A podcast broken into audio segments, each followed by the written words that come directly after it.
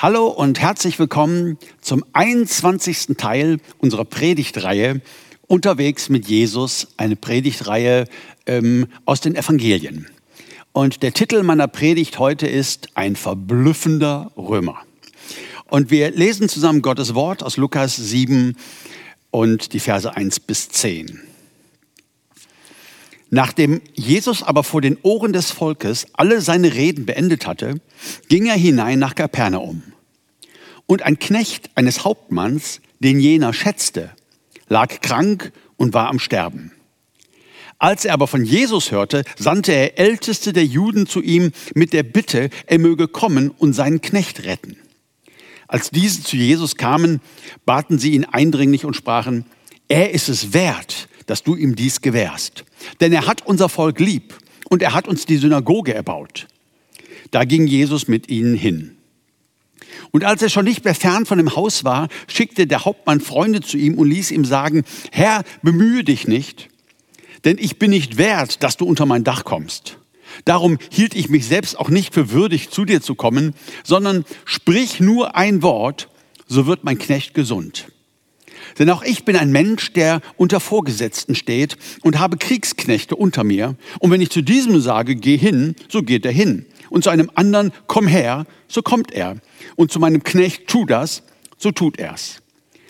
Als Jesus das hörte, verwunderte er sich über ihn und wandte sich um und sprach zu der Menge, die ihm nachfolgte, ich sage euch, einen so großen Glauben habe ich in Israel nicht gefunden. Und als die Abgesandten in das Haus zurückkamen, fanden sie den kranken Knecht gesund. Wir haben uns ja in dieser Predigtreihe schon einige Geschichten angeschaut, wo verzweifelte Menschen zu Jesus kamen und er hat ein Wunder getan. Er hat sie geheilt oder er hat einen Sturm gestillt oder er hat Brot und Fisch vermehrt. Wir haben uns ja einige Wundergeschichten angeschaut. Und wir glauben ja daran, dass Gott auch eingreifen kann und Menschen berühren kann. Deshalb beten wir gerne für die Kranken und sind ja auch durch die Schrift dazu aufgefordert. Wir legen Hände auf die Kranken und dürfen ja auch manches Mal erleben, äh, dass Heilung geschieht und dass Gott etwas tut. Aber wir haben auch festgestellt, und ich glaube, das ist ganz wichtig, das festzuhalten, ähm, dass Gott kein Automat ist, sondern dass Gott souverän ist. Ich habe mich in der Vergangenheit öfter schon mal kritisch dazu geäußert, wenn es Bücher oder Seminare gab, so sieben Schritte zur Heilung oder fünf Schritte für dein Wunder, die so quasi in den Raum stellen, Gott will immer, es liegt nur an uns und wenn wir nur alles richtig machen, dann werden wir auch geheilt.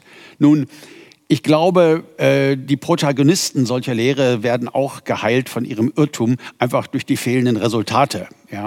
Wir haben auch schon für Leute gebetet, die sehr, sehr krank waren. Äh, ich habe gute Freunde verloren, die dann heimgegangen sind, triumphal heimgegangen sind, die keine Angst hatten zu sterben, aber die gesagt haben, wir glauben und wir beten, wir legen Hände auf, aber Gottes Wille geschieht. Wunder, das sind Zeichen. Man sagt immer Zeichen und Wunder.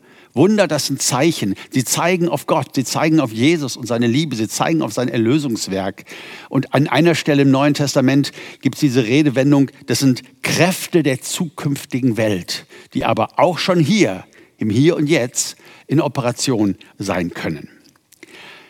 Gott ist kein Automat, aber es gibt schon Dinge, glaube ich, die wir in der Bibel entdecken können, und da haben wir über einiges schon gesprochen. Ähm, Dinge, die wir tun können oder Haltungen, die wir haben können, die Wunder begünstigen. Das glaube ich schon von ganzem Herzen. Und ich glaube, dass dieser Text auch sehr geeignet ist, da nochmal hineinzuschauen äh, und zu schauen, äh, was ist denn jetzt eigentlich da genau passiert mit diesem verblüffenden Römer. Das Erste ist, was wir feststellen, er ist ein liebevoller Vorgesetzter. Er kümmert sich fürsorglich um einen Sklaven. Wenn man ein bisschen darüber weiß, wie die Römer mit Sklaven umgegangen sind, ja, wie sie sie gekreuzigt hatten, wenn sie ungehorsam war oder wenn da jemand einen Aufruhr gemacht hat. Ähm, ich erinnere an den Aufstand von Spartacus. Äh, ich glaube, meine, da hätte man 6000 Leute gekreuzigt. Also die Römer waren nicht zimperlich und Sklaven hatten zu gehorchen. Menschenrechte gab es für römische Staatsbürger. Mit dem konntest du nicht machen, was du wolltest aber mit Sklaven konntest du so ziemlich machen, was du wolltest. Äh, das war dein persönliches Eigentum. Lukas sagt, dass dieser junge Mann, dieser, dass es äh, sein Sklave war. Er gebraucht das Wort Doulos. Leider übersetzt mein äh, deutscher Text alles nur mit Knecht. An jeder Stelle steht Knecht, aber im Grundtext werden zwei Worte benutzt. Lukas sagt Doulos und das heißt Sklave. Der Hauptmann sagt Junge dass man Junge gesund wird. Er gebraucht das Wort Pais. Es wird im Neuen Testament auch manchmal mit Knecht übersetzt, aber sehr oft wird es auch mit Knabe oder mit Junge übersetzt. Der Hauptmann sagt nicht Doulos. Er sagt, dass mein Junge gesund wird. Und Lukas sagt, dass äh, dieser Hauptmann seinen Knecht schätzte. Das könnte man übersetzen, dass er ihn in Ehren hielt, in Ansehen hielt, hochgeachtet, teuer, kostbar, wertvoll. Er hatte den lieb. Es war ein junger Mann, das war sein Sklave, aber dieser Hauptmann hatte ihn lieb. Er hing an ihm. Er war ein liebevoller Vorgesetzter.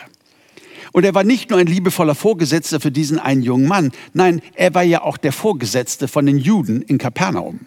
Er hatte eine Legion unter sich, er vertrat die römische Weltmacht und die Ältesten sagen, ähm, er hat unser Volk lieb und er hat uns die Synagoge gebaut. Ein verblüffender Römer. Es gab immer unfassbar viel Spannungen zwischen Römern und Juden. Die Römer waren lästige Besatzer. Aber sie waren eine Weltmacht. Sie waren die Zivilisation damals und die Juden waren ein sehr, sehr einfaches und sehr, sehr ärmliches äh, Volk. Und die Römer schauten auf sie herab und die Römer beherrschten das Land mit eiserner Faust, bluteten es aus mit Steuern und, und, und äh, gingen sehr brutal vor in, ihrem, in, in dieser Zeit. Aber dieser Mann, die Ältesten kommen zu Jesus und die Schrift sagt, sie baten ihn eindringlich. Die Ältesten bitten Jesus eindringlich für einen Römer ja, für einen römischen Vorgesetzten.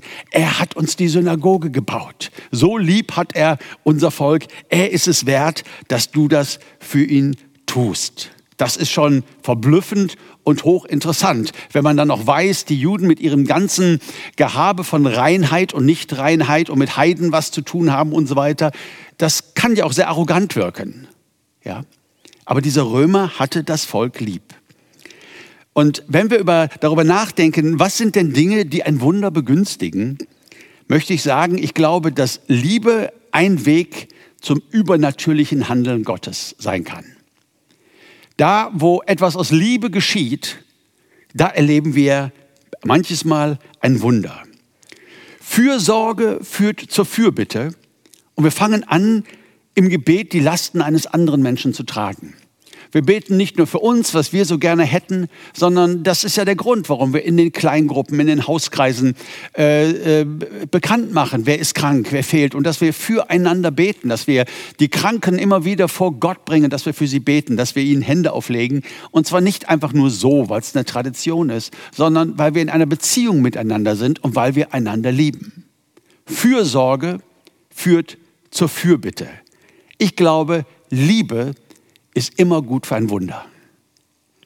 Ich glaube, das ist, was wir lernen können aus vielen, vielen Texten. Und wir haben das ja auch ähm, schon in anderen Texten schon mal so ein bisschen betrachtet und unterstrichen, diesen Gedanken. Liebe ist immer gut für ein Wunder. Paulus sagt in Galater 5, Vers 6, in Christus gilt der Glaube, der durch die Liebe wirksam ist. Ja, das heißt, für Wunder, es geht nicht einfach nur um Glauben. Glaube ist auch eine, eine, eine Sache, kommen wir gleich zu. Aber es geht auch um das Motiv. Es geht nicht einfach nur darum, dass ich mich stark fühle und sage, soll ich euch mal zeigen, wie ich den Berg versetzen kann? Ich habe Glauben. Nein, es geht um unsere Beziehung miteinander. Es geht um die Liebe, die wir haben füreinander. Und äh, dann bringen wir den Glauben an den Start, wenn wir füreinander beten und wenn wir Hände aufeinander legen. Das ist der Punkt. Glaube wird durch Liebe wirksam. Ich gebrauche immer gerne dieses Bild und habe ich ja bestimmt auch schon von einer Taschenlampe. Das ist der Glaube. Und äh, dann willst du sie anmachen, weil es gerade ein Stromausfall ist im Haus, aber sie geht nicht an. Und du denkst, Mensch, die ist kaputt. Vielleicht ja, aber vielleicht ist sie nicht kaputt. Vielleicht fehlt einfach eine Batterie. Vielleicht ist die Batterie äh, leer oder es hat gar keine. Ja? Und für mich ist die Liebe diese Batterie und die Taschenlampe ist der Glaube. Der Glaube wird durch die Liebe wirksam. Wirksam, das Wort im Griechischen, ähm, dort steht Energeo. Das heißt, der Glaube zieht seine Energie, er wird energenisiert, habe ich jetzt erfunden, äh, durch die Liebe. Das, das gibt dem Glauben seine Kraft, dass wir einander lieben, wenn wir füreinander beten. Das heißt, je näher wir einander sind von unseren Herzen und je mehr wir eins sind und miteinander in Liebe umgehen und einander auf dem Herzen tragen, desto mehr bahnen wir auch einen Weg für die Wunder Gottes in unserer Mitte. Das glaube ich von ganzem Herzen. So, das ist das Erste. Er war ein liebevoller Vorgesetzter. Das Zweite, was sehr verblüffend ist, er war ein demütiger Vorgesetzter. Er war ein Mann, der viel zu sagen hatte, aber er war ein hoher, mächtiger Vorgesetzter, der sich für einen Sklaven einsetzte. Ja, auch das ist verblüffend. Er war ein demütiger Mann. Und man merkt seine Demut auch daran, wie er sich bewusst selbst unter Autorität stellt. Ich habe schon mal festgestellt, dass wenn Leute äh, eine leitende Position haben in ihrem Beruf, sagen wir mal in der Firma. Äh, sie sind, sagen wir mal, Abteilungsleiter. Ja? Ähm, und wenn sie dann so erzählen, dann sagen sie, ja, und ich habe da einen in meiner Abteilung und dann habe ich den in mein Büro geholt und dann habe ich dem gesagt, hören Sie mal, so geht das aber nicht und dann habe ich den mal richtig rund gemacht. Ne? So, sowas erzählen manche Menschen gerne. Davon, wie der Hauptabteilungsleiter sie ins Büro gebeten hat letzte Woche und sie rund gemacht hat, äh, davon redet man nicht so gerne. Ja? Äh, sondern mehr, was bin ich doch für ein einflussreicher Typ, wie viel Macht habe ich denn? Und das war überhaupt nicht das Problem dieses Mannes. Er war ein demütiger Mann. Er hatte viel Autorität, 100 Soldaten, ja, hatte das Sagen in Kapernaum, für die römische, repräsentierte den, der, das römische Weltreich, aber er sagte, ich habe Menschen unter mir, aber ich habe auch meine Vorgesetzten. Ja, ich gehöre zu einer Befehlskette. Äh, und das ist schon wirklich sehr verblüffend. Dieser hochrangige Offizier der römischen Besatzungsmacht erkennt in dem Juden Jesus den höchsten aller Befehlshaber. Das ist wirklich, wirklich äh, sehr, sehr krass. Er erkennt, meine Macht ist über 100 Legionäre und über Kapernaum. Aber gegen die Krankheit meines Jungen, meines geliebten Sklaven bin ich machtlos. Da habe ich keine Macht. Da muss ich mich an jemand anders wenden. Ich glaube, es ist eine Form von Hochmut und von Stolz, die uns nicht gut tut, zu glauben, wir hätten immer alles im Griff. Haben wir nämlich nicht. Wir wissen nicht, was morgen ist. Wir wissen nicht, wie das Wetter wird. Wir wissen nicht, wie es gesundheitlich ist. Ähm, deswegen mahnt ja Jakobus, wir sollen beten, so der Herr will und wir leben, werden wir morgen dies oder das tun. Wir sollen es nicht für selbstverständlich nehmen. Ja? Äh, wir haben nicht alles im Griff, aber wir dürfen uns an Jesus wenden und er ist der Herr. Er ist Kyrion. Er hat von Jesu Vollmacht gehört und er unterstellt sich ihm. Er nennt ihn Kurios, er nennt ihn Herr, er nennt ihn Machthaber, Gebieter. Das hat der Mann nicht nötig. Von den menschlichen Strukturen in Israel war Jesus irgendwie ein beliebiger äh, jüdischer Wanderprediger. Er war hier der Chef in Kapernaum. Er war ein hochrangiger Offizier. Er nennt Jesus Gebieter. Er nennt Jesus Herr. Und er hat gehört, dass Jesus Autorität hat zu heilen und sagt, na, da kann ich nicht mithalten. Da reicht meine Macht nicht. Dann hält er sich für unwürdig, dass Jesus überhaupt sein Haus betritt. Auch das finde ich sehr interessant. Ich sagte es ja vorhin schon, die Juden, hat, Juden hatten ja dieses, äh, diese ganzen Lehren über rein und unrein. Und ähm, Juden hatten so wenig wie möglich mit äh, Heiden zu tun. Und das muss ja auf die Römer unfassbar arrogant gewirkt haben. Sie waren die Zivilisation und diese Juden wollten nicht mit ihnen essen. Wenn du sagst, weißt du was, ich bin jetzt mal ein richtig netter Vorgesetzter, ich äh, lass jetzt mal die Juden kommen und wir essen mal zusammen. Und die sagen, nein, tut uns leid, du bist unrein, wir kommen nicht in dein Haus. Äh, da machst du dir keine Freunde. Das muss ja nun ziemlich arrogant wirken auf die heidnischen Römer, die ja mit der jüdischen Religion und mit ihrem Glauben äh, überhaupt nichts an der Mütze haben. Ja? Aber er selbst sagt das. Übrigens, interessanter Nebengedanke, es wäre das einzige Mal gewesen, von was wir wissen durch die Evangelien, dass Jesus das Haus eines Heiden betreten hätte. Und wir können sagen, ja, er wollte es, er war unterwegs aber es ist nicht dazu gekommen. Dieser Mann sagt, ich bin unwürdig, dass du unter mein Haus kommst. Ja, das finde ich sehr, sehr demütig, äh, auch Rücksicht zu nehmen auf jüdische Gefühle und äh, auf ihre Reinheitslehre. Äh, ich will nicht zu viel hineinlegen, aber dieser Mann sagt, ich bin nicht würdig, dass du unter mein Haus kommst, in mein Haus kommst. Er hatte 100 Soldaten und hätte Jesus holen lassen können. Hol mir mal den Prediger. Ja, und dann werden da fünf Soldaten losmarschiert und sagten, Jesus, wir sollen dich holen. Der Hauptmann von Kapernaum will dich sehen. Ja, er hatte 100 Soldaten und er schickt die Ältesten der Juden zu Jesus. Eine Art von Hochmut, haben wir gerade gesagt, ist dieser Glaube, dieser Irrglaube, ich habe alles im Griff. Nein, habe ich nicht. Ich bin angewiesen auf Gott. Eine zweite Art von Hochmut ist zu glauben, wir könnten über Gott verfügen. Und da schließt sich so ein bisschen Kreis zu dem, was ich am Anfang gesagt habe. Gott ist kein Automat. Gott bleibt souverän. Und ähm, es gibt nicht die drei Schritte zur Heilung oder die sieben Schritte zum Wunder oder, äh, sondern Gott ist und bleibt souverän. Ja? Und dieser Mann hat sich nicht eingebildet, er könnte über Jesus verfügen, sondern er bittet ihn, seinen Jungen, seinen geliebten Sklaven zu heilen und sendet dafür die Ältesten. Beeindruckend. Wer sich unter die gewaltige Hand Gottes demütigt, der akzeptiert Gottes Zeitplan und Gottes Wege. Wir dürfen vieles auf Erden mit Gott erleben. Auch manche Heilung dürfen wir erleben, manches Wunder dürfen wir erleben und Eingreifen Gottes. Wir wollen positiv sein, wir wollen glauben und wir wollen äh, wissen, dass Gott es kann und dass er uns liebt. Vieles dürfen wir auf Erden erleben, aber manches dann eben auch erst im Himmel. Über diese Spannung haben wir oft gesprochen, schon jetzt und noch nicht. Das ist, was unser Leben mit Christus ausmacht hier auf dieser Erde. Und dieser Römer ist verblüffend, ein demütiger Vorgesetzter. Und das Dritte, was er ist, und das ist eigentlich schon fast komisch, er ist ein heidnischer Glaubensheld. er ist jemand, äh, den wir als Glaubensheld sehen im Neuen Testament, äh, der für seinen Glauben von Jesus wirklich sehr anerkannt und gelobt wird. Und zwar ein Glaube an das Wort des Herrn. Nun, ich bin ja Kind der charismatischen Bewegung, äh, bin dort auch quasi ein Stück weit aufgewachsen, schon als kleiner Junge. Und da gab es immer mal wieder äh, auch Prediger und Lehrer, äh, die über Heilung sprachen und ähm, ähm, die Kranke beteten. Ich denke in den 70er Jahren an Yonggi Cho aus Korea und solche Leute. Und wenn die da mal nach Deutschland kamen, nach Karlsruhe kamen, ich weiß nicht, waren wir, glaube ich, einmal als Familie, einmal Yonggi Cho live erleben, diesen Mann, damals die größte Kirche der Welt in Seoul, Korea. Und ähm, die haben Hände auf die Kranken gelegt und ja, und die Kranken kamen dann aus ganz Deutschland. Alle fuhren nach Karlsruhe.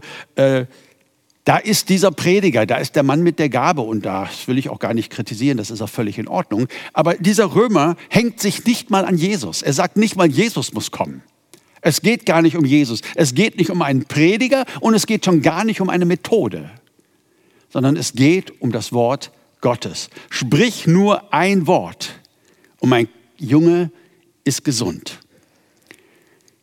Er hatte das Volk Gottes lieb. Ich weiß nicht, ob er auch ihre Schriften geliebt hat, ob er die Tora las, ob er die Psalmen las. Aber wenn er es tat, dann weiß ich wenigstens, wo er es her hatte. Psalm 107, Vers 20 sagt, er sandte sein Wort und machte sie gesund. Das ist, was Gott tut. Das ist, was Jesus tut. Sein Wort macht uns gesund. Ein Glaube an das Wort des Herrn das war ihm wichtiger sogar, als dass Jesus selbst in sein Haus kommt. Das ist starker Glaube. Und es ist ein Glaube, der selbst Jesus verwunderte. Wisst ihr eigentlich, wie oft Jesus sich gewundert hat? Also, zu, äh, was in den Evangelien steht, was wir sagen können. Ja? Ähm, hochinteressant. Ich meine, als Lazarus krank war, schickte man Botschaft zu ihm und Jesus sagte, diese Krankheit ist nicht zum Tode, sondern dass Gott verherrlicht wird. Jesus wusste schon, was passiert und wie es ausgehen würde und so weiter.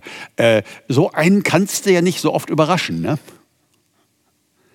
So einen kannst du ja nicht oft verwundern oder verblüffen. Aber tatsächlich, zweimal im Neuen Testament heißt es, dass Jesus sich gewundert hat. Zweimal.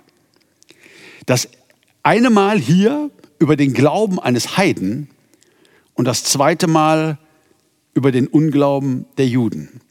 In Markus 6, Vers 5 bis 6 heißt es, und Jesus konnte dort kein Wunder tun. Habt ihr das gehört? Jesus konnte dort kein Wunder tun, außer dass er wenigen Kranken die Hände auflegte und sie heilte. Und er verwunderte sich wegen ihres Unglaubens. So, das sind die beiden Schriftzeugen, die wir haben im Neuen Testament, dass Jesus sich mal gewundert hat. Über den Glauben eines Heiden und über den Unglauben der Juden, des Volkes Israel, denen doch die, die, Verheißungen gehören, die doch in den Synagogen sitzen und die Predigten hören und die mit Gottes Wort umgehen. Das ist hochinteressant. Die Frage ist nur, war das alles, warum Jesus sich gewundert hat? Wäre ja schon einiges dass dieser Heide sagt, es ist nicht mal nötig, dass du kommst. Alleine wenn du das Wort sprichst, weiß ich, mein Kind, mein, mein Junge wird gesund. Ähm, war das das Einzige, was Jesus jetzt, äh, worüber er sich wunderte an diesem Glauben, oder gibt es da noch etwas? Und ich glaube, es gibt noch etwas. Dieser Hauptmann von Kapernikum, der steht für mich auch für einen Glauben, er praktiziert einen Glauben, der sich nicht auf Selbstgerechtigkeit stützt.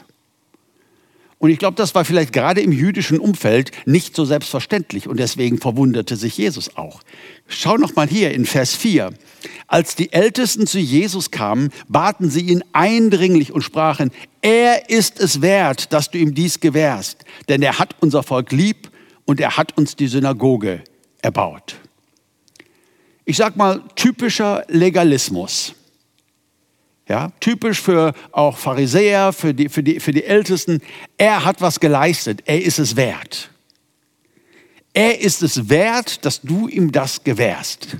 Hat eine Synagoge gebaut. Guck dir mal an. Ohne den hätten wir keine Synagoge. Der hat ganz viel geleistet. Da muss Gott aber ein Wunder tun. Also er ist es wert. Er hat das verdient. Und was sagt dieser Mann? Er schickt seine Freunde und sagt in Vers 6, denn ich bin nicht wert, dass du unter mein Dach kommst. Das berührt mich tief. Das finde ich hochinteressant.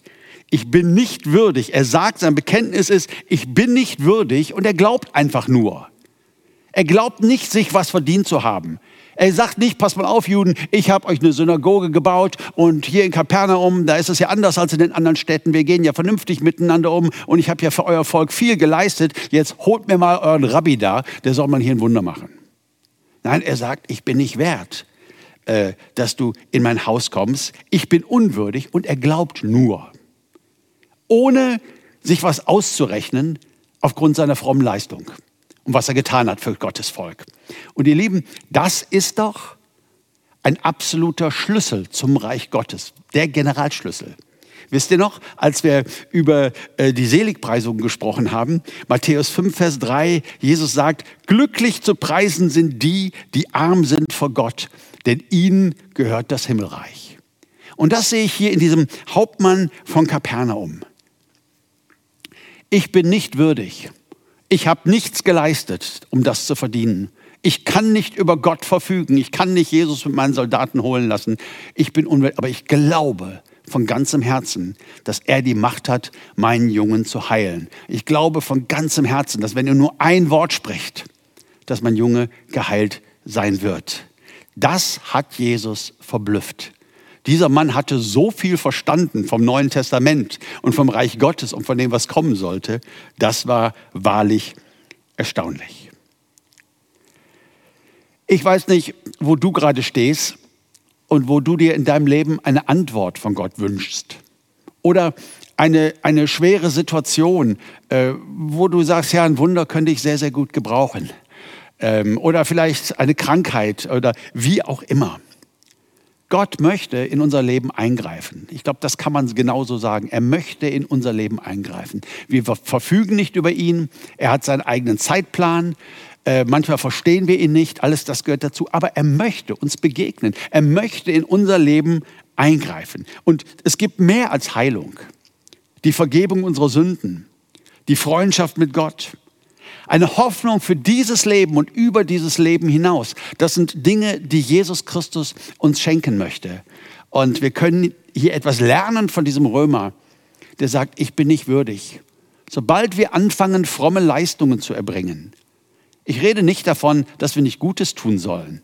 Ja, wenn Jesus unser Herz verändert hat und wir, wir tun Gutes und wir bauen Reich Gottes und wir äh, teilen mit den Armen und wir spenden und wir, das, ist, das ist alles wunderbar. Aber in dem Moment, wo das zu einer Anspruchshaltung gegenüber Gott wird, ich habe geleistet und ich habe verdient, verpassen wir etwas Wesentliches von der Natur des Neuen Testamentes. Wir dürfen zu Jesus kommen, ganz wie wir sind, mit unserer Schuld, mit den Dingen in unserem Leben, die überhaupt nicht gut laufen und so weiter. Herr, es geht nicht darum, dass ich würdig bin, sondern dass du mich liebst und dass du mich würdig machst durch deinen Opfertod. Und so kann uns heute an diesem vierten Advent der Hauptmann von Kapernaum ein echtes Vorbild sein in Liebe, wie wir einander lieben und zu Jesus tragen, füreinander beten, in Demut, wie wir nicht über Gott verfügen, wie wir nicht glauben, alles im Griff zu haben, aber eben auch im Glauben, ein heidnischer Glaubensheld. Das wünsche ich uns allen ganz, ganz von Herzen heute an diesem Sonntag. Amen. Ich würde sehr gerne noch kurz mit uns beten. Herr Jesus, ich bitte dich, dass du jedes einzelne Herz berührst, was jetzt offen vor dir ist. Herr, und dass du dein Wort auf guten Herzensboden hast fallen lassen und dass du es bewahrst, dass es Frucht bringt. Danke, Jesus, dass wir dir vertrauen dürfen. Wir nennen dich Herr, Kyrios, Machthaber. Und das bist du. Wir beugen uns vor dir, Jesus. Und danke, dass du gute Pläne für uns hast, gute Absichten für uns hast. Und du bist es wert, Herr, dass wir dir vertrauen. Und das wollen wir von ganzem Herzen. Amen.